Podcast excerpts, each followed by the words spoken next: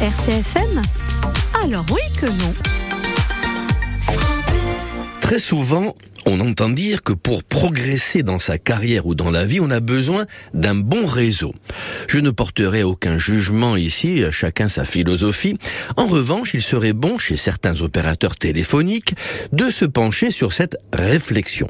En effet, voulant fuir toute l'agitation et la frénésie d'un été déraisonnable à plusieurs niveaux, j'ai choisi, comme des milliers d'autres Corses, le village.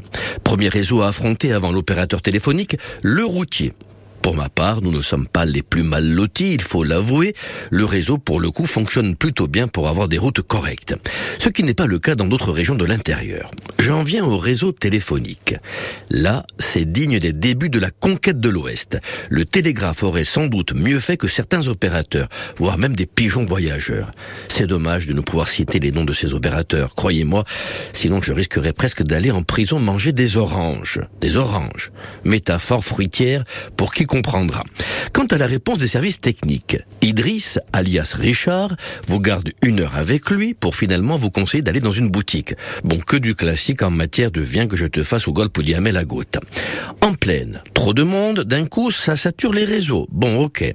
En milieu rural, entre les zones blanches, les émetteurs en carton et une fibre plus facile à trouver dans un fruit que dans son boîtier, quid des locaux? Non, pas les locaux où l'on vous vend à force d'arguments marketing.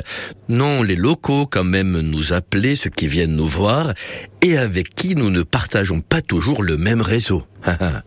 Parce qu'alors, oui que non. RCFM Alors oui que non.